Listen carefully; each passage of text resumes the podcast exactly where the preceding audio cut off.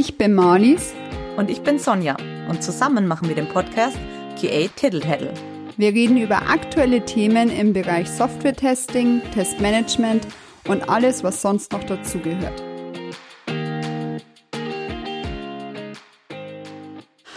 Egal. Okay. Das ist jetzt so. da, da müssen wir jetzt durch. Da müssen wir jetzt durch. Wir haben gesagt, wir machen das jetzt. Das machen wir. Hilft nichts. Ja. Okay. Marles, jetzt sage mal, was machen wir hier eigentlich? Was machen wir? An einem Freitagabend, Viertel nach acht. Ja. Was machen wir hier eigentlich? Was machen wir hier eigentlich? Ich glaube, wir haben uns es beide aufgefallen, dass es ziemlich wenig deutschsprachige Podcasts zum Thema QA gibt. Dir geht das sicher genauso wie mir. Ich liebe Podcasts, das kann man überall konsumieren, man kann sich up to date halten. Und dann sind wir auf die Idee gekommen, dass es eigentlich cool wäre, einen deutschsprachigen Podcast zum Thema QA zu machen. Ja, ich, ich bin gespannt, was rauskommt. Das ist mal der erste ja, Versuch. genau, und aus dem Grund haben wir ja unter anderem eine Umfrage mal ja, in die Welt rausgeschickt. Ich meine, um mal zu sehen, was auch andere zu dem Thema QA denken, also alles rund um den Einstieg in das QA-Feld. Das heißt, wir könnten da einfach mal mit der ersten Frage starten und im Zuge dessen uns auch vielleicht vorstellen ein bisschen. Du kannst gerne anfangen, wenn, wenn du möchtest. Wie hast du dich entschieden, in der QA zu arbeiten? Genau, also wie bin ich in QA gekommen? Ich habe ich hab initial mal Wirtschaftsinformatik studiert, also eigentlich mal Mathe und das hat nicht so ganz geklappt. Und dann bin ich zur Wirtschaftsinformatik. Ich hatte eine Ausbildung zur Industriekauffrau. Das hat sich dann irgendwie, äh, das hat dann eigentlich einfach gut passt. Und dann habe ich das zum Studieren angefangen und ehrlich gesagt sehr planlos. Also ich wusste gar nicht, will ich in dem Bereich bleiben, was will ich irgendwann machen dann habe ich immer mal wieder so Werkstudentenjobs gehabt, aber die waren näher oder ferner von Informatik. Und dann bin ich über Freundin zufällig zu einer Werkstudentenstelle gekommen, die meinte eher so, hey, du passt in unser Team, bewirb dich doch mal. Ich habe mir gedacht, ich mache einfach irgendwas mit Softwareentwicklung, war mir aber eigentlich wirklich egal. Und dann bin ich eben in QA gekommen. Hat da ehrlich gesagt auch nicht so viel, also ich wusste einfach nicht, auf was ich mich da genau einlasse. Es war, mir war schon klar, gut, es gibt Unit-Tests und so, aber mir war gar nicht klar, wie vielfältig das ist. Also ich dachte dann echt, man hockt so stupide da und testet da eine Software durch. Also so ungefähr, ich nehme mein Handy und dann kommt eine neue Version und dann klicke ich da so ein bisschen durch und das war's. Und dann ist mir aber schon schnell aufgefallen, dass das doch ein bisschen mehr ist. Zum Glück natürlich auch. Und dass das wirklich sehr interessant ist. Also so, das war, es war wirklich Zufall und Glück, muss ich tatsächlich sagen. Genau. Cool.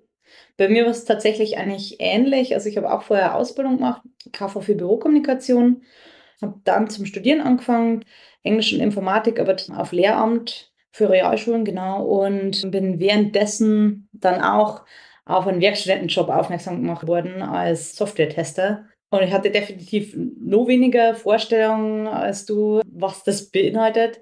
Ich habe es mir eigentlich gar nicht vorstellen können.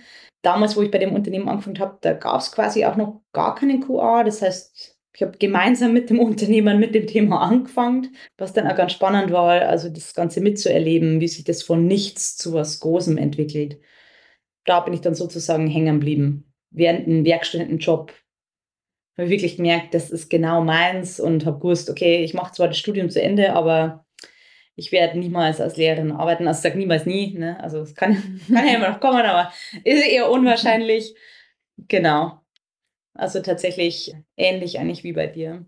Und das matcht dann eigentlich, also deine und meine Erfahrung auch mit dem, was in unserer Umfrage rauskommen ist. Also ja. da hieß es eben auch Zufall, Empfehlung, dann natürlich ähm, was, äh, gerade wenn man an einer ähm, Hochschule und nicht an der Uni studiert, kommt ja oft das Pflichtpraktikum dazu, dass man das absolvieren muss. Das ist, glaube ich, auch ein Klassiker, dass man, wenn man wenig Vorstellungen hat, was man macht, dann sich zum Beispiel in dem Bereich bewirbt. Mhm. Genau. Ja.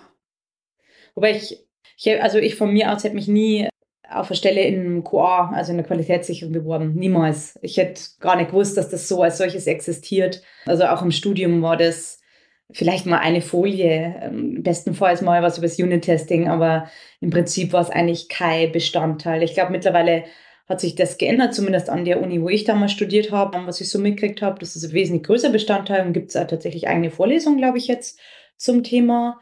Ähm, ist halt doch schon Zeit lang her. Ja, ich glaube, das habe ich gar nicht gesagt. Also 2013 hat es bei mir angefangen. Also seit 2013 arbeite ich in dem Bereich und da hat sich natürlich was verändert in der Zwischenzeit. Das sind jetzt auch fast, fast zehn Jahre. Warum hast du dich also letztendlich entschieden, dabei zu bleiben? Also ich meine, es hätte ja auch einfach nur ein Werkstudentenjob sein können und gut ist. Also was ich ganz, also es gibt mehrere Gründe, die aber, würde ich jetzt sagen, nicht unbedingt nur QA mitbringt. Das ist wahrscheinlich auch einfach die ganze Branche. Das gilt auch für ähm, Entwicklung und Marketing und alles, was darüber hinausgeht. Also es ist ein sehr flexibler Arbeitsplatz normalerweise. Also gerade bei so jungen, agilen Unternehmen gibt es ja nicht mehr den, ich stempel um sieben ein und arbeite bis vier, fünf Job. Äh, es ist ein sicherer Arbeitsplatz. Also für mich äh, ist es so ein Job der Zukunft. Man sieht es auch, dass es immer mehr kommt, dass da immer mehr Stellen gibt. Ähm, ich weiß noch, ich habe da vor ein paar Jahren mal geschaut, ähm, wo ich dann eine Stelle gewechselt habe und da war das sehr, ähm, zumindest bei uns in der Region sehr bedingt, was man da an Jobangeboten ähm, gefunden hat und mittlerweile ist das schon, äh, hat sich das schon ziemlich verbessert, die Situation. Es ist sehr abwechslungsreich. Also ich finde, man kann da eben in ziemlich viele Richtungen gehen. Und was ich persönlich sau gern mag an dem Job ist, dass du, also so QA ist nochmal die Stelle, die am besten über das System Bescheid weiß und somit haben wir überall Finger mit im Spiel. Wenn man das so möchte, kann man sich überall involvieren. Ja, ja, da, da kann ich dir nur ähm, beipflichten, gerade bei dem letzten. Es kommt natürlich auch mit der, der Zeit und der Erfahrung, die du mit einem bestimmten Produkt ja verbringst, sozusagen. Wenn du jetzt das Unternehmen wechselst, dann musst du quasi von vorn anfangen, was das angeht. Aber ja, also je besser du das System kennst, desto besser kannst du es, glaube ich, testen und weißt halt Bescheid über die Schwachstellen, über die Risiken, aber auch über die Stärken.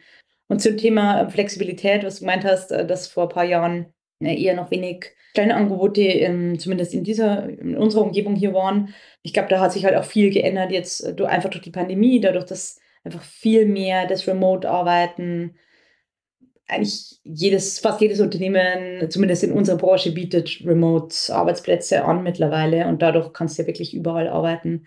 Das Remote-Arbeiten hat schon definitiv was für sich. Ja, für mich ist auch noch so ein Thema, aber das hast du im Endeffekt auch schon ähnlich gesagt.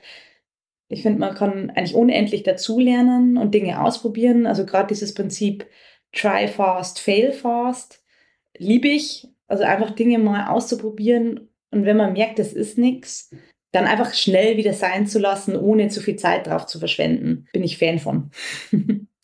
und auch, dass es halt eigentlich selten die eine Lösung gibt, sondern es gibt halt verschiedene Strategien, verschiedene Herangehensweisen, je nachdem, wo du dich einliest, mit wem du dich austauschst, kriegst, neue, kriegst du neue Impulse und äh, kannst sie dann in deiner täglichen Arbeit anwenden und ähm, das allein, finde ich, hat schon viel für sich. Auf jeden Fall. Ähm, ich habe da einen Artikel dazu gelesen gehabt und da kommt auch der Aspekt vor, dass eigentlich jeder Tag ähm, anders ist. Also jeden Tag hat man neue Challenges und sozusagen Testing ist ein ever-changing field und das ähm, auf jeden Fall, also da stimme ich dir total zu. Ähm, und es ist eben auch, was mir muss ich auch ehrlich gestehen, so im ersten Blick auch nicht klar war. Also wie gesagt, irgendwie da, ich hatte da schon einen sehr begrenzten Horizont, was QA, also QA kann ja sehr viel sein, auch wie komplex das ist. Also es kommt ja dann drauf an, welche Systeme man hat oft muss man unter Zeitdruck arbeiten, zum Beispiel wenn irgendwas live gehen soll und dann kommt der Critical Bug und dann soll man das reproduzieren und man weiß aber auch nicht so, ja, also das ist nicht immer reproduzierbar und man muss aber dann sagen, also eine Aussage treffen können. Man muss sein Produkt wirklich verstanden haben und man muss ja auch verstanden haben, was die Kundensicht ist, was ja auch oft, also nur weil ich jetzt weiß, was das System machen soll, muss ich ja trotzdem auch verstehen, ist es das, was trotzdem den Kunden ja auch was bringt oder kann es der Kunde verstehen, ist es intuitiv und da kommen ja auch wieder verschiedene, also da muss man ja auch oft verschiedene Sichtweisen auch abholen. Genau. Ja, da sagst du einen guten Punkt. Also gerade diese verschiedenen Sichtweisen, egal ob es jetzt ähm, die Sichtweise von Product Owner ist, von den Entwicklern oder wie du sagst, von den Kunden oder Kundinnen, da finde ich, ist ähm, es gerade spannend, wenn man die Möglichkeit hat, eng mit dem Support ähm, zusammenzuarbeiten, ich glaube, das bringt einen erheblichen Mehrwert fürs Produktverständnis und auch fürs Verständnis eben über die eigenen Kunden und Kundinnen. Ähm, ist leider halt nicht, nicht immer möglich, ist natürlich auch eine zeitliche Frage, ressourcentechnisch auch. Aber wenn, bringt es definitiv einen Mehrwert und aber du hast auch gesagt, dass das Feld ja so, so vielfältig ist und dass man so viele verschiedene Dinge darin machen kann. Und das spiegelt eigentlich auch die nächste Frage von unserer ähm, Umfrage wieder, weil wir gefragt hatten, ob die Teilnehmer und Teilnehmerinnen unserer Umfrage irgendeine Form von Training vorher hatten, also Ausbildung, Studium äh, im Bereich Qualitätssicherung oder IT, ähm, bevor sie ihren ersten Job im Bereich der QA angenommen haben. Und tatsächlich ähm, waren 35 Prozent unserer Umfrage jetzt ähm, komplette Quereinsteiger oder Quereinsteigerinnen. Ich glaube auch, dass es nicht zwangsläufig, also das unterstützt zumindest meine Meinung, dass es nicht zwangsläufig notwendig ist, vorher eine Ausbildung in dem Bereich gemacht zu haben, weil es schon darauf ankommt, was hast du auch in dem Bereich vor. Ich meine, angenommen, du startest jetzt im manuellen Testing, dann ist das technische Verständnis nicht zwingend erforderlich von Anfang an. Ich glaube schon, dass es extrem helfen kann und äh, hilft, wenn man sich das im Laufe der Zeit dann noch aneignet. Aber es ist nicht zwangsläufig notwendig, meiner Ansicht nach, gleich für den Start. Ähm, also zum Beispiel jetzt konkret ähm, Programmierkenntnisse zu haben. Natürlich hilfreich und wenn man automatisiert testen will, natürlich eine Voraussetzung. Aber generell für den Bereich QA, glaube ich, nicht zwingend erforderlich. Auf jeden Fall. Also ich sehe das auch so, dass es ähm, tatsächlich ähm, einfacher als in anderen äh, Jobs äh, in der Branche ist, da einzusteigen, wie du eben gesagt hast, weil man dann mit dem manuellen Testing anfangen kann. Und zum Beispiel, wenn man äh, jetzt aus dem klassischen Projektmanagement kommt, ist es ja eigentlich auch einfach ähm, einzusteigen, wenn man Richtung Testmanagement gehen will. Also am Ende geht's nat natürlich muss man trotzdem sich die, die, das Grundwissen aneignen und das Verständnis dafür haben, aber am Ende muss man eben gut seine Managen von Sachen und im kritischen hinterfragen und ich glaube, da geht's oft nicht darum, dass man tiefes Verständnis hat, sondern eher ein breites und dann halt auch ähm, bestimmte Soft Skills mitbringt. Also sehe ich auch so. Und ich meine, das haben wir in unserer ähm, gemeinsamen Historie ja auch gesehen, wie sich Leute entwickeln. Also, dass man zum Beispiel im manuellen Testing anfängt und relativ schnell merkt, dass man doch automatisieren testen möchte oder eben ins Testmanagement geht. Also, es ist ein softer Einstieg, aber meistens geht das ja dann in irgendwelche anderen Richtungen noch weiter. Oder, für, oder eben ein fundiertes Wissen dann im manuellen Testing. Das ist ja auch wieder sehr facettenreich, ja, wie man das eben definitiv. aufzieht. Ich glaube eigentlich fast sogar eigentlich, ähm, egal ob du im manuellen oder im automatisierten Bereich testen möchtest ähm, oder den Fokus stärker auf manuell oder automatisiert legen möchtest, macht es immer Sinn, erst einmal das System manuell durchzutesten, um es einfach besser kennenzulernen. Aber das ist Fall. jetzt auch wieder also sehe ich, Meinung. Sehe ich auch so. Ich sehe, ich finde es, also da finde ich sogar egal, was man in der QA macht, dass man am Anfang mit ähm, manuell testen sollte, dass man irgendwie auch versteht, wie, also wie funktioniert das System zum einen. Ich glaube, dass, ich meine, das kennen wir selber, man wird irgendwann ein betriebsblind und wenn man dann neu in die Firma kommt, dann hinterfragt man Sachen auch nochmal anders dahergehend. Also es kann auch gut für UI, UX sein, zum Beispiel. Auch immer wieder, wenn bei uns neue Leute angefangen haben, sind wieder Bugs ähm, aufkommen, die einfach davor keiner gesehen hat, weil es irgendwelche Edge Cases sind oder ja, wie gesagt, weil man schon betriebsblind ist, weil man äh, schaut, dass, dass man das testet, was getestet werden muss und da halt einfach auch nicht mehr die Zeit hat, manchmal auch so für exploratives Testing. Und auch, finde ich, auch wenn man ins Testmanagement geht, also wenn ich nicht verstehe, wie die Leute arbeiten oder was das, was so die Pain Points sind, wie soll ich dann irgendwas verbessern?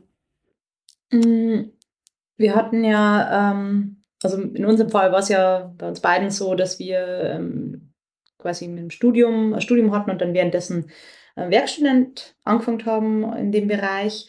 In unserer Umfrage ist eigentlich ein ähnliches Ergebnis dann rausgekommen. Ähm, also zum Teil, manche haben in, in Informatik Abitur gemacht. Das war bei mir tatsächlich noch gar nicht möglich, glaube ich. Nee. ähm, wir hatten mehrere Leute, die, äh, den, die sozusagen den Einstieg in die QA über das Praktikum hatten. Genau. Ähm, auch mehrere natürlich über Studium, egal jetzt äh, Uni oder OTH, ähm, verschiedene Studiengänge, gibt es ja wirklich alles Mögliche. Allgemeine Informatik, Wirtschaftsinformatik, Medieninformatik, also da gibt es wirklich ein großes Feld.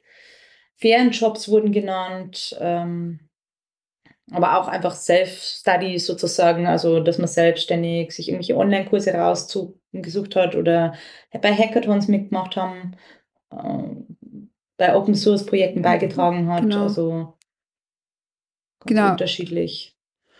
Genau, es wurde auch Ausbildung genannt. Da weiß ich aber jetzt nicht genau, ob da gemeint ist, man hat eine Informatikausbildung und dann wahrscheinlich auch Bereich Testing. Also das kann ich mir vorstellen. Aber vielleicht hat sich da auch schon was getan mittlerweile. Also da muss ich ehrlich sagen, da bin ich gar nicht so up to date. Du hattest ja vorher auch gemeint ähm, zum Thema Stellen um, also Stellen im Bereich QA, dass das ähm, Gefühl sozusagen eigentlich mehr geworden ist in, in der letzten Zeit. Ähm, das Gefühl habe ich auch. Ich denke, das ist, also der Eindruck entsteht auf jeden Fall, dass es eher ein Arbeitnehmer- und Arbeitnehmerinnenmarkt ist als ein Arbeitgebermarkt. Ähm, das heißt, man kann sich eher aussuchen, wo man arbeiten möchte. Und ja, im Zuge dessen ist es natürlich äh, auch immer die Frage für Unternehmen, wie findet man einfach gute Bewerber und Bewerberinnen. Ich meine, das ist natürlich auch ein Thema, das wir in unserem jetzigen Job natürlich immer wieder haben, dass wir uns Gedanken darüber machen, ähm, wie, ja, wie findet man eigentlich die Person, die dann zu einem passt, die dann ins Team passt und die notwendigen Skills mitbringt. Ähm, und da ist natürlich das Thema Probearbeit äh, naheliegend. Hast du ähm, mal in den letzten Jobs Probearbeiten machen müssen oder gar nicht? Ähm, also ja, im, also in dem Job, in dem ich jetzt arbeite, war es tatsächlich so, dass ich einen Probearbeitstag hatte. Da habe ich keine Probearbeit gemacht, sondern wirklich, mir wurde einfach das ähm, System erklärt, da wurde der Computer für mich aufgesetzt und dann habe ich wirklich einfach Tests mitgeschrieben den ganzen Tag und dann hat man eben ein Review am Ende gemacht. Und ähm, ich glaube, da ging es, also es ging auf jeden Fall darum, auch meine fachlichen Kenntnisse ähm, ähm, sich anzuschauen, ob das soweit passt. Aber was da, also mir kam es so vor, es ging es eher darum, passe ich ins Team, mögen mich die Leute, verstehen sich die mit mir, wie funktioniert das, wenn ich äh, ganz neu bin, stelle ich Fragen oder hocke ich mich alleine sozusagen in die Ecke und programmiere da meine Tests runter.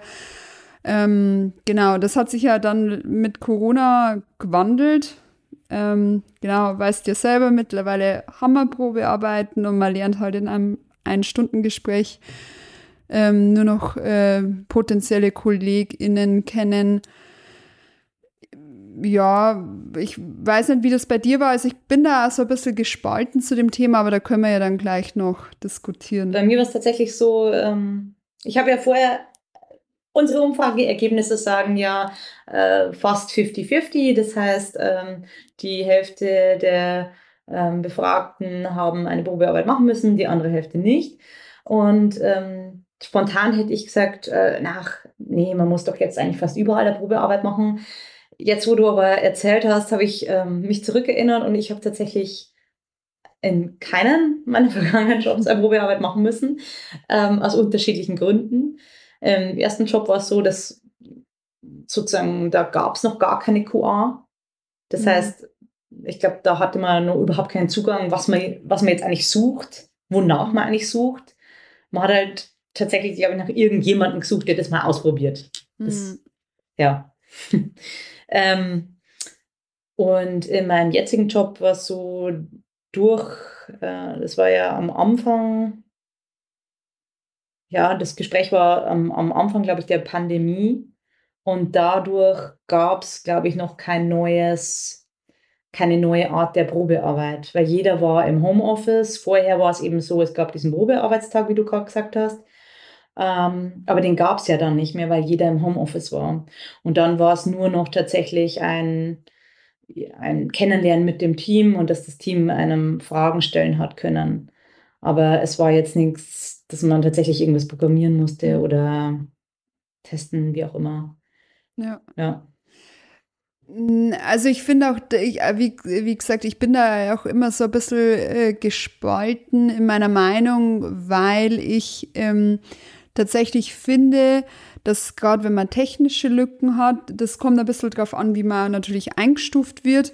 Gerade wenn man jetzt, ähm, sage ich jetzt mal, sich auf eine Senior-Stelle bewirbt, sehe ich das wahrscheinlich anders wie bei einer Regular oder bei einer, ähm, bei einer Regular oder bei einer Junior-Stelle.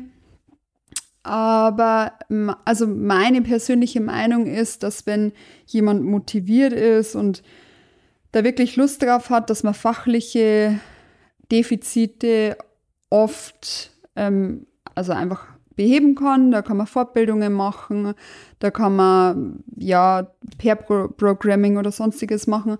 Wenn die Person aber menschlich nicht ins Team passt, ähm, kann man das leider oft ja nicht so leicht ändern, sage ich jetzt mal. Ich würde sogar sagen, eigentlich gar nicht. Oder also, gar nicht, ja. Wenn, wenn man nicht zusammenpasst, dann. Genau. Also es kommt jetzt schon darauf an, wie, ähm, ja. wie, genau, wie, wie weit geht das auseinander. Ich glaube, man kann sich da manchmal zusammenraufen, aber wenn das halt nicht passt, wenn da die Basis nicht gegeben mhm. ist, dann finde ich tatsächlich, ist es fast egal, wie gut jemand ist, ja. äh, weil das halt die ganze Teamstruktur mhm. kaputt machen kann und auch den Team Spirit Genau, aber ja, hat, wie gesagt, hat auch ein bisschen was damit zu tun, was ist genau die Stelle und ähm, wo wird man eingestuft. Mhm. Ja.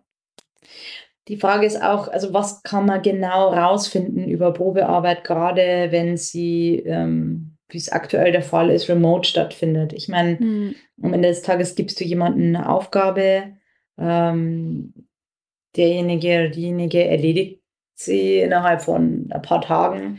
Du weißt nicht, ob, ob er oder sie das selber erledigt hat. Also, mhm. ja. du bist ja nicht dabei. Was sagt dann das Ergebnis darüber aus? Und auch, ich meine, das macht dann jemand nebenher zu seinem Vollzeitjob. Du wirst dann auch nicht zu lang oder zu umfangreich werden in dem, was du verlangst, weil schon schreckst die Leute ab. Und wie gesagt, ich glaube, wir haben schon eher ein Arbeitnehmerinnenmarkt als ja, andersrum. Ähm, das heißt, was kannst du da wirklich abfragen? Es, ich glaube, es kann dir, es kann äh, unterstützend wirken, dass du zusätzliche Möglichkeit hast, vielleicht Kandidaten, Kandidatinnen miteinander zu vergleichen, aber alleine aussagekräftig ist das nicht. Und wie du schon sagst, also fachliche Fähigkeiten allein reichen meiner Ansicht nach auch nicht aus, um Teil eines Teams zu werden. Und selbst wenn man sagt, ähm, okay, man ist jetzt, ähm, arbeitet nicht mit anderen Koalern zusammen, sondern ist allein in, als Koala in einem Scrum-Team mit Entwicklung, äh, Design und so weiter, dann muss man ja trotzdem mit PO-Entwicklern und so weiter zusammenarbeiten. Also. Auf jeden Fall. Also dem kommt man ja nicht aus. So. Was eigentlich. Mhm also was eigentlich ähm, auch dem beipflichtet sozusagen, ähm, was wir dann später auch noch haben, was äh, einen guten Software-Tester oder Testerin ausmacht. Und ähm, das ist auch diese, ja, diese Möglichkeit, im Team zu arbeiten. Ja. Aber da kommen Fall. wir später, glaube ich, nochmal zurück. Auf jeden Fall. Ähm, und äh, da nur noch ein Satz dazu, da, weil wir das ähm, schon mal in einem anderen Gespräch angeschnitten hatten. Ähm, es kommt ja auch immer auf den Reifegrad der Firma drauf an. Also wenn einfach mal Abteilung, also wie du sagst, du ähm, bist in die Firma gekommen und hast sozusagen die QA aufgebaut oder was der erste Versuch, wer soll dir da eine Probearbeit hinstellen. Mhm. Also ich meine, wenn man selber nicht weiß, irgendwie, was man hier tut, also was man tun will, ähm, dann glaube ich, kann es sogar eher immer ähm, schle also schlecht sein, weil man also lieber keine Probearbeit als eine schlechte Probearbeit, die, wie du auch gesagt hast, vielleicht den Bewerber noch verschreckt und am Ende eh keine Aussagekraft hat, weil es mhm. ja nutzlos ja. war. Ja, interessant. Kein einfaches Thema. Also auch mhm. finde ich die Erstellung der, der Probearbeit, ähm, das hat man ja bei uns auch wieder gesehen, das erfordert einfach Zeit und dann natürlich auch äh, die Auswertung der Ergebnisse und irgendwie eine Art ähm, Bewertungsschema dafür zu finden. Das ist halt alles nicht so einfach und wie du schon gesagt hast, es ist so ein zweischneidiges Schwert. Kann man machen, muss man nicht. Also je länger wir eigentlich drüber reden, desto unschlüssiger bin ich, ob man eine braucht. Ja, ähm, also ich, wie, wie gesagt, ähm, so für so, so erstes Stimmungsbild und dass man vielleicht, wie gesagt, ähm, dass man die Person an, einstufen kann, das ist ja auch immer wieder Thema.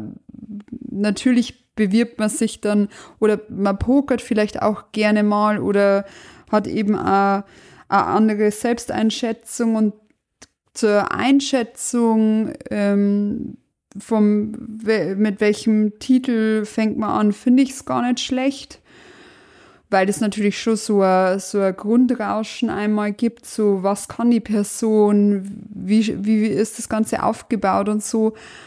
Ähm, und auch wenn man jetzt nicht technische Sachen macht, also auch wenn man jetzt einfach ähm, abfragt, ja, schreib mal einen Testcase in Gherkin, ähm, erwarte ich irgendwie von ähm, von einem Senior, dass das einfach kein Problem ist. Also, dass man weiß, was das, was das ist, wie das ausschaut, wie das ausschauen soll.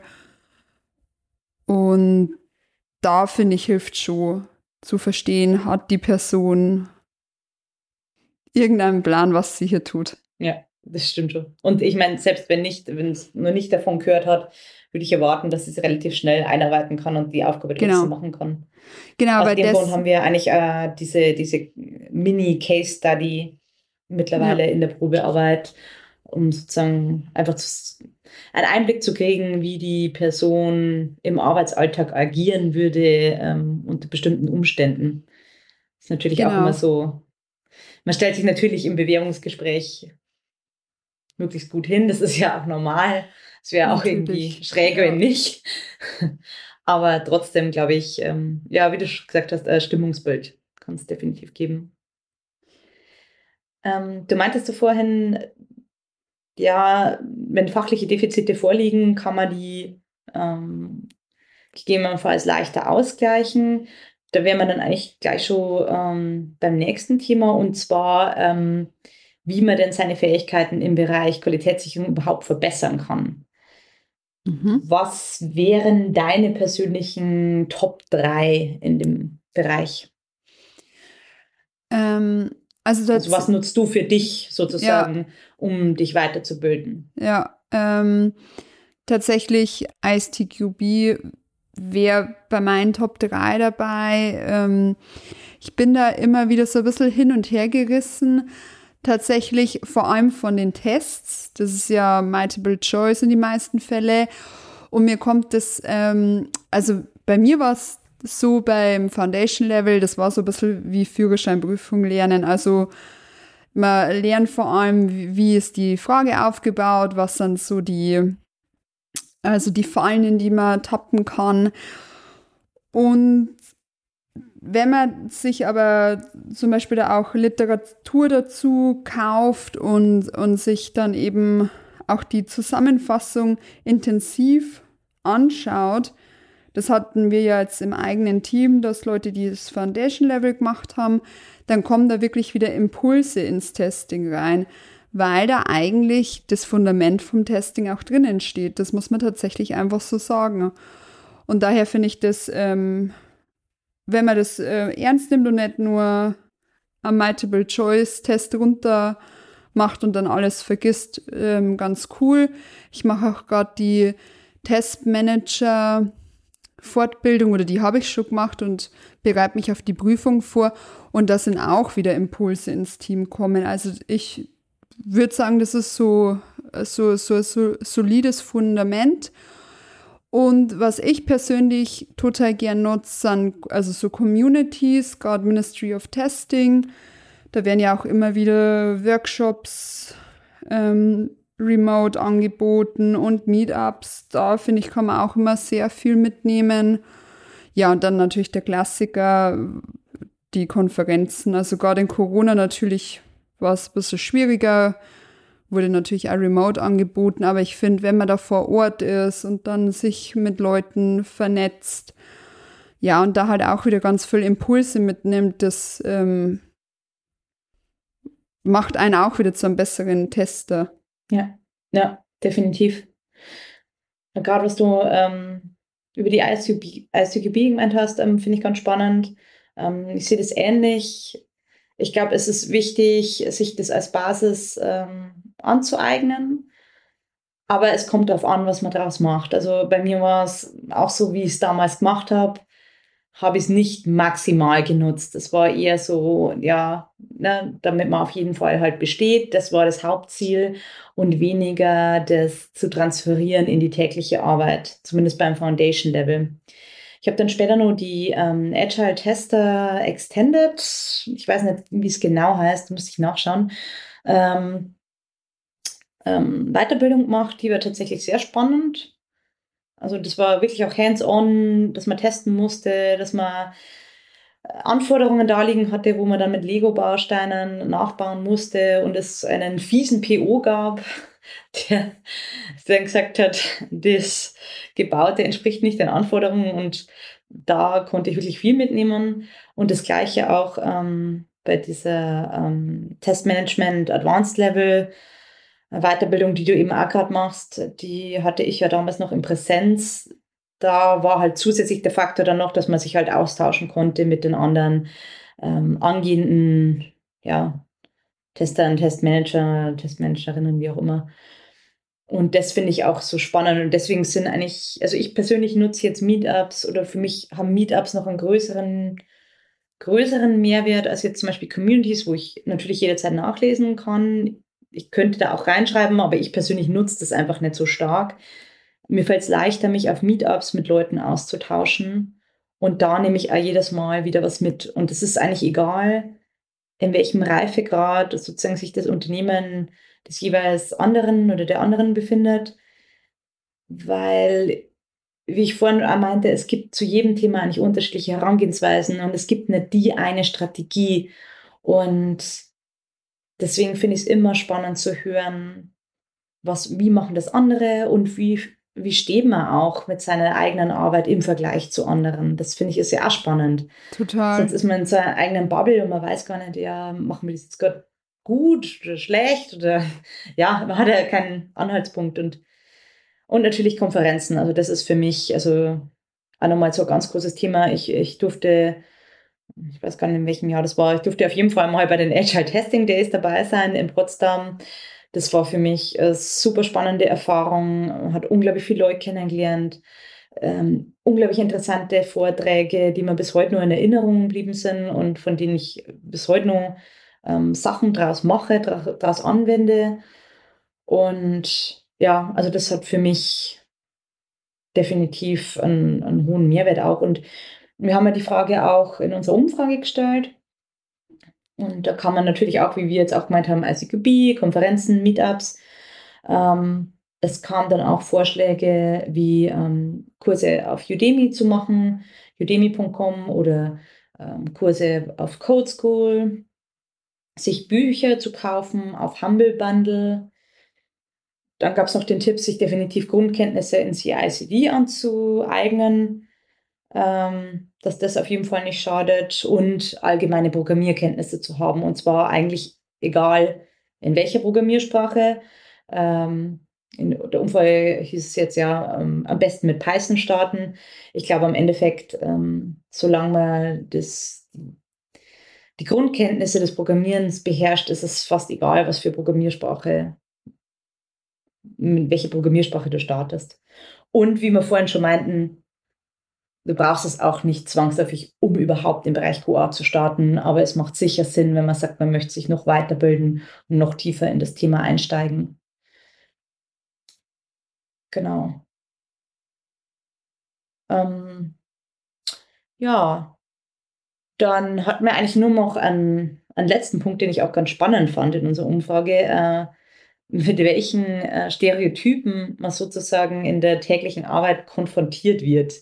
Ähm, genau.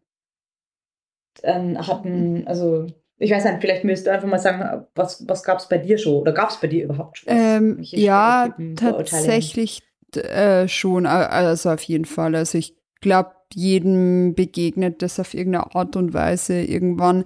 Ähm, also was ich hatte, ähm, mich hat tatsächlich mal jemand aus der Entwicklung gefragt, warum ich denn ähm, ja automatisierte Tests schreibe und zum, also nicht in der Softwareentwicklung arbeiten will, weil der Code von mir, der geht ja nie live. Also der wird ja sozusagen also wie, wie weggeworfen ist natürlich übertrieben, weil es ist ja äh, äh, Regression-Testing. Und natürlich schmeißt man die Tests nicht weg, aber es geht ja nicht live. Also wenn ich jetzt zum Beispiel jemanden die App, die wir entwickeln, zeige, habe ja ich da nichts gemacht. Also so hat die Person das empfunden. Und ich empfinde es eben ganz anders, weil ich finde, ja, okay, ich habe da jetzt nicht irgendwelche Lines programmiert, aber ich habe ja dazu beitragen, dass die App live gehen kann und dass die eine gute Qualität hat. Und also mir geht es nicht darum, jemandem zu sagen, hey, schau mal, das da, das habe ich entwickelt, sondern ich habe es ja, also ich war ja Teil der Entwicklung, aber nur halt in einem anderen Stadium. Das war das eine und natürlich das andere, was ähm, mit dem ich auch konfrontiert war, war dieses, so ungefähr, ja, zur Softwareentwicklung hat es halt nicht gereicht, also bist in der, im Testing gelandet. Die zwar, genau. Das ist äh, leider, glaube ich, ähm, so ein Klassiker. Ich weiß auch nicht, wie ernst das gemeint ist. Also ich, ähm, aber das ist auf jeden Fall sowas, das man, glaube ich, immer wieder hört. Hast du ähm, so Vorurteile oder mit so mhm. Stereotypen? Also wie auch eigentlich in unserer Umfrage rauskommen ist, ähm, es war bei mir ähnlich, habe ich auch schon gehört, also im Prinzip, dass es jeder oder jede kann, dass man sozusagen da kein, ja, kein, na, man muss nichts können. Das, also das kann äh, wirklich jeder. Da kannst, ja, da kannst du Oma hinsetzen und dann macht die das so in der Art und ähm, auch, dass der Beitrag äh, weniger wert ist ähm, als der der EntwicklerInnen. Und was ich ganz oft gehört habe, ist sozusagen, dass die QA also unnötig aufhält, sei es jetzt ein Release verzögert, ähm, äh, dass deswegen der Sprint nicht abgeschlossen werden kann, äh, weil QA halt sagt, nee, das, diese Story ist nicht zu 100 Prozent äh, korrekt implementiert. das finde ich sind so die Klassiker, die, aber auch die anderen Sachen, die ich da lese, zum Beispiel das, wenn Bugs durchrutschen, ist die Schuld der QA, ist alles schon erlebt. Also, ja, also alles, alles, was ich da so lese, das, das habe ich definitiv schon in den ja, fast zehn Jahren jetzt äh, ähm, gehört. Sowas wie, dass QA unnötig ähm, Geld und Zeit kostet. Ähm, aber auch diesen klischeehaften Satz, dass, dass alle Koala, ähm, also dass wir sozusagen einfach Sachen kaputt machen können, äh, kaputt machen wollen. Und dieser Satz, also der, glaube ich, wird ganz oft genannt, der wird auch äh, von, von uns Koalern äh, oft genannt als Grund, warum wir gern in dem Bereich arbeiten. Ich habe das früher auch oft äh, gesagt, aber mittlerweile sehe ich das eigentlich ein bisschen anders und ich habe auch dazu irgendwie ein schönes Zitat in einem Blogartikel gefunden. Ähm, das kann ich dann eigentlich auch äh, den Link dazu in den Show Notes, äh, in die Show Notes packen. Und zwar sagt er, hat der Autor von dem Blogartikel geschrieben, dass ähm, wir nicht die Software kaputt machen wollen, wir, wir, wir wollen lediglich die Illusion kap kaputt machen, dass die Software zu 100% funktioniert. Mm, ah ja, das ist gut. Das, das kommt ja auch immer mit dem, ähm, also zum Beispiel, was ich auch oft heiß äh, höre, ist, also aus QA, ähm, wir möchten äh, bugfreie Software ähm, releasen. Ähm, das es einfach nicht, ja. Also egal da, e, e, also egal wie viel ich teste, ich bin der Meinung, es wird immer irgendwas durchrutschen. Es ist halt nur die Frage, wie relevant oder irrelevant ist es, dass es durchrutscht. Aber das ist ähm, wirklich ein gutes Zitat, weil es ist so, man zerstört ja nur die Illusion. Und du sag, ähm, wie du schon sagst, es wird immer was durchrutschen und die Frage ist, was. Und ich finde, das hängt auch damit zusammen mit diesem Vorurteil, ja, wir kosten unnötig Zeit und Geld. Das kann schon sein, wenn man versucht, alles zu testen. Wenn man nämlich wirklich versucht, alles zu testen, dann glaube ich schon, dass wir unnötig Zeit und Geld kosten können. Weil ich glaube, es ist gar nicht, also es ist erstens gar nicht machbar. Wie du schon sagst, ich glaube, es wird ja trotzdem immer wieder was durchrutschen. Und man muss natürlich Kosten-Nutzen abwägen. Du kannst nicht einfach testen um des Testens Willens. Das kann kein Mensch mehr warten. Ähm, es, die Laufzeit der Tests wird äh, unendlich, ist dann einfach nicht mehr tragbar und verhindert dann wirklich ein Release. Was ist, wenn du einen Hotfix hast, wenn du wirklich einen, einen Blocker-Bug hast auf, auf Production und du sagst, okay, jetzt müssen wir schnell einen Fix rausschieben und dann sagt Koan, ja, nee, aber unsere Tests laufen jetzt eine Woche. Ja, also jetzt äh, ganz übertrieben gesagt, aber. Ja. Nee, ähm, auf jeden Fall. Das sehe ich auch so. Deswegen, ich glaube schon, dass dieses Vorurteil zutreffen kann. Aber dann liegt es daran, dass wir unseren Job nicht richtig machen. Genau, oder auch die, ähm, der Reifegrad der QA noch nicht ja. so weit ist. Ja. Ähm, hat man ja auch schon alles erlebt, dass man man kommt in ein neues Unternehmen und mhm. äh, sieht dann da irgendwie, wie viel, wie viel Tests es gibt. Und oft sind ja die Leute auch so unglaublich stolz, wenn sie ganz viele automatisierte Tests haben. Natürlich ähm, auf der Unit-Tests-Ebene sage ich super. Also schreibt zu einem Tests, um das geht es eigentlich. Ja, das sind die billigsten und schnellsten Tests.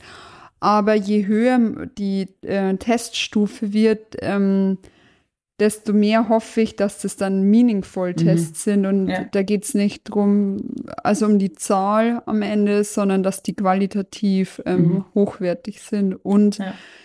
ähm, risikoorientiert.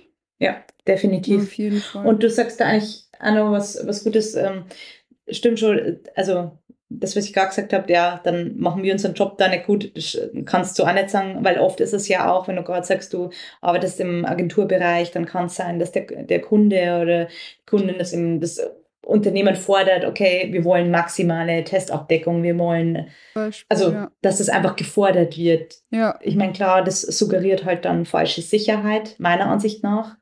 Also, Total. nur weil du viele Tests hast, heißt das nicht, dass sie gut sind. Mm -mm. ähm, und du kannst mit viel weniger Tests eine viel bessere Qualität erreichen, wenn sie richtig ähm, geschrieben sind und wie du schon sagst, risikoorientiert und so weiter. Aber ja, es kann verschiedene Gründe geben, warum die Testab, also die, die Testanzahl sozusagen explodiert.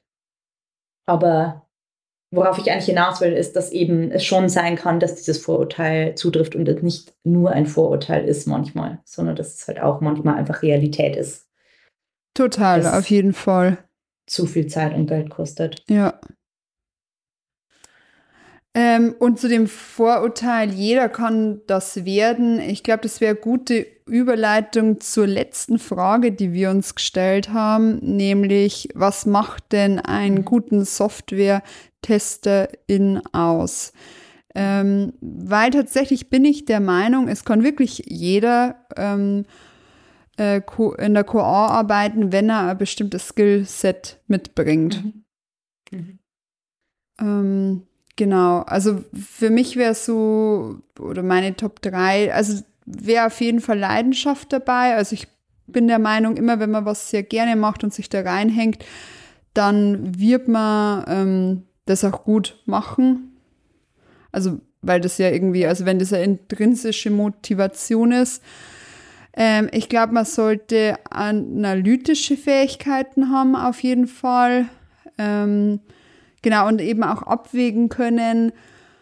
Ähm, und ist es ähm, also so Kosten, Nutzen, Risikoanalyse, wie viel Sinn macht das? Also, dass man eben auch diesen Kostenfaktor und Zeitfaktor mit im Blick hat und vor allem ähm, eine gute Kommunikationsfähigkeit. Also, ja. das wären so meine Top 3 gerade. Also, es gibt natürlich noch viel mehr. Ja. Genau, die Kommunikationsfähigkeit, das ist das, ähm, worauf ich vorhin hinaus wollte, wie ich meinte, ähm, selbst wenn man allein als Koala in einem Projektteam arbeitet, musst du trotzdem mit den anderen kommunizieren und zusammenarbeiten. Du kommst nicht drum herum. Du bist niemals komplett allein auf dich gestellt. Und ja, meine Top 3, das ist eine gute Frage, das habe ich mir vorhin nicht überlegt. Also für mich persönlich ist, glaube ich, definitiv dieser Wunsch nach steter Verbesserung. Also dass man mhm sich nicht scheut, das ist auch wieder dieses Try fast, fail fast, dass man keine Scheu hat, Dinge auszuprobieren. Und wenn man merkt, das ist es nicht, wegschmeißen, neu machen. Mhm. Und nicht an alten festhalten, haben wir schon immer so gemacht. Auf jeden Fall. Wir haben es doch jetzt erst ausprobiert, wir haben es doch jetzt erst geändert. Ähm, Klar, ich glaube, manchmal muss man auch erst eine gewisse Zeit verstreichen lassen, um zu sehen, ist etwas gut oder schlecht, um das überhaupt bewerten zu können. Aber wenn man es dann bewerten kann, dann glaube ich, darf man keine Angst davor haben, das dann auch über den Haufen zu werfen, wenn es ist und einfach neu zu machen. Und ja, die Leidenschaft definitiv, also das sehe ich auch, ist auch unter meinen ähm, Top 3. Deswegen, das ist ja für mich so ein Grund, warum ich bei der QA hängen geblieben bin, ich hatte vorher tatsächlich nie ein Thema, wo ich gesagt habe, ich habe vergleichbar viel, also im beruflichen Kontext äh, vergleichbar viel Leidenschaft dafür aufgebracht. Also einfach, mhm. dass ich es so spannend fand, Dinge zu lesen, freiwillig auch in meiner Freizeit. Ähm, das hatte ich einfach davor nie und ich glaube, das ist unglaublich wichtig, ähm, das zu haben, um sich dann auch stetig verbessern zu können. Ja, und ja, hm, was sehe ich noch? Was sehe ich noch? Ja. Eigentlich ist es für mich, glaube ich, noch, was ist mein Top 3 noch? Ich schwanke zwischen Ownership und äh, diesem umfassenden Verständnis der Software. Mhm. Ownership ist natürlich, ich sehe QA gern dadurch, dass sie eben die Software in der Regel eigentlich am besten kennen. Also das ist so mein, meine Wunschvorstellung von mir als, als QA-Person in einem Projekt. Dann habe ich den Anspruch an mich selber, dass ich die Person bin, die das Ding am besten kennt. Entwickler, Entwicklerin entwickelt ja in der Regel einen Teil und hat nicht bei allen Teilen mitentwickelt, während der mhm. Koala ja alle Teile am Ende abnimmt. Das heißt, er kennt sie alle und er kennt sie alle im Zusammenspiel. Und daraus ergibt sich für mich auch der Bedarf nach Ownership. Das heißt, ähm, ja, dass man Dinge dann auch vorantreibt und Verantwortung dafür übernimmt und schaut, dass sich eben Sachen verbessern in der Software, in den Prozessen. Also Koala für mich persönlich ist sehr viel mehr als einfach nur Bugs finden. Das ist, glaube ich, so für mich Total. mein ja. persönliches Fazit. Also ja, es hört nicht aber damit auf, dass wir Bugs finden.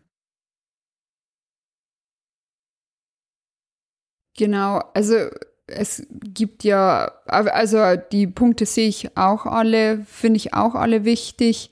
Es gibt ja noch ein paar mehr Sachen, die wir uns ähm, noch aufgeschrieben haben aus Artikel und persönlich ähm, Flexibilität zum Beispiel. Mhm. Ähm, ich glaube, da geht es darum, dass man in seinem Job und in seinem Aufgabenbereich flexibel ist, richtig? Mhm. ich würde sagen, das äh, spielt ja so ein bisschen mit diesem Arbeiterkontext abhängig zusammen. Also, dass man mhm. flexibel auf Anforderungen auch reagiert, dass man genau. nicht äh, stoisch nach Schema F arbeitet, sondern mhm. eben, ja, jedes Projekt hat andere Bedürfnisse, hat andere Risiken, andere, andere Ziele. MVP hat jetzt andere Bedürfnisse sozusagen als eine ausgereifte Software. Ja, auf jeden Fall. Dann Blick für Details ähm, mhm. sehe ich auch. Natürlich, also ja. man sollte genau ähm, immer, also ich, das sieht man ja bei uns auch gerade, je früher man QA mit ans Boot holt, das ist einfach nochmal eine ganz andere Sichtweise und da kommen oft Sachen auf, da wären einfach, die will, die will ich vielleicht auch gar nicht sehen als Entwickler oder als ähm, UX, UI-Designer oder als PO. Und wie du gesagt hast, wenn man von der Wunschvorstellung ausgeht, dass QA irgendwie ganzheitlich das System am besten versteht, ähm, dann kommen da halt manchmal Sachen auf, die andere gar nicht in dem Moment begreifen können. Bestenfalls kommen die dann schon auf. Unbequeme Wahrheiten sozusagen. Genau, die unbequemen ja. Wahrheiten. Genau, und äh, was auch noch dabei steht, das äh, finde ich auch ganz wichtig, also irgendwie, dass man up-to-date bleibt, also verfolgen von neuen Trends, neuen Technologien. Das ist ja auch das, was du gesagt hast, alte Zöpfe abschneiden, zu sagen, okay, das haben wir jetzt zwar so gemacht, aber das ähm, können wir besser oder das müssen wir anders machen. Und wenn da zum Beispiel bessere Technologien, Frameworks, sonstiges zur Verfügung steht, sich da auch nicht zu scheuen, das einfach mal zu machen. Mhm. Ja. Also alles in allem kann man sagen, ähm, einfach der beste Job, in dem man arbeiten kann. Total, total. Äh, ja, also ich sehe das tatsächlich so wie du. Ich habe das, mhm. ähm, ich habe da heute, äh, haben wir äh, habe ich erst in einem Gespräch über Renteneintrittsalter ähm, geredet. Und es ging darum, ähm, es, also es ging um einen Arzt und der arbeitet noch, der ist 73 und dann habe ich gesagt, ich finde es eigentlich ganz cool, wenn man seinen Job so gerne macht. Ich denke mal nicht, dass man als Arzt bis 73 arbeiten müsste, sondern dass das schon mit Leidenschaft zusammenhängt. Mhm. Wenn man seinen Job so gerne macht, dass man das eigentlich freiwillig macht, obwohl man nicht mehr arbeiten müsste, das ähm, ja. sagt dir schon. Das kein Dahinschleppen zur genau, Rente ist. Sondern, ja, genau. Ja, ja. Genau. Und da habe ich tatsächlich auch gesagt, dass also wenn das irgendwie halt passt und ähm, ja, man das natürlich auch irgendwie physisch und psychisch äh, so fit ist, dann könnte ich mir in dem Job das tatsächlich auch vorstellen, weil mir das mhm. wirklich Spaß macht. Schauen wir mal, wie sich das die nächsten 30 Jahre ändert. Ja. Man weiß es nie. Ja, und ähm, ich glaube, das hast du ja vorhin äh, schon gemeint, es ist halt auch einfach unglaublich vielfältig, was du genau im Bereich der QA machen kannst. Das ist nicht nur ein Job. Das heißt vielleicht in den meisten Firmen QA-Engineer, aber QA-Engineer ist nicht gleich QA-Engineer.